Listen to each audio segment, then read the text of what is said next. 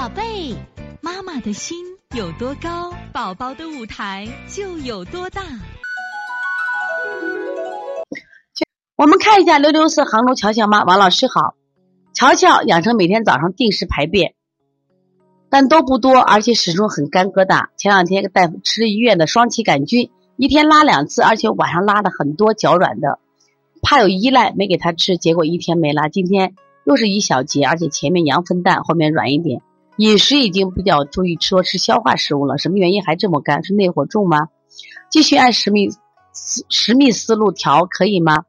还有一个朋友的问题是朋友的问题，朋友孩子一感冒，而且一感冒就腺样体肥大，白天呼吸正常，稍微鼻塞，一到晚上就打呼噜，就是张嘴呼吸，请老师帮忙看怎么调理，辛苦老师了。这个问题我就给你不解决了，因为刚刚我们学过腺样体肥大。首先，先停肉蛋奶，然后呢，判断是肾阴虚还是脾胃湿热型。刚才实际上我讲课又讲了，如果是这个孩子尿频，那他实际上属于心肾不交。这个在临床中虽然少见，如果特殊的案例，你可以申请我们的，就是我们有专门有一个远程的问诊方案，可以给到我们，然后我们专门给孩子制定一个个性化的调理方案啊。先看看他这个孩子的便秘，我想给大家说一下啊，乔乔的问题。妈妈给吃的双歧杆菌，你要吃呀，吃够足疗程。你们吃两天就不吃了，没有效果，要么就不要吃。包括推拿也一样，不是推两天就能推好的，一定要坚持推拿几天。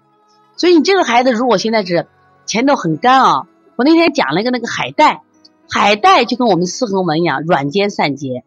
海带、紫菜都具有软坚散结，你给孩子吃上。第二个呢，按十米手法继续推就可以了啊。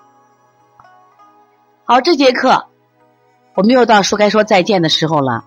每一次妈妈都依依不舍，王老师也是依依不舍。希望在这课堂分享更更多的知识，但是呢，时间是有限的。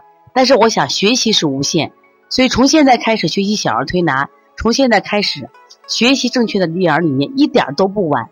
也希望我们今天听课的妈妈能把我们所有的知识，通过自己的学习，通过自己的分享，让更多的妈妈了解。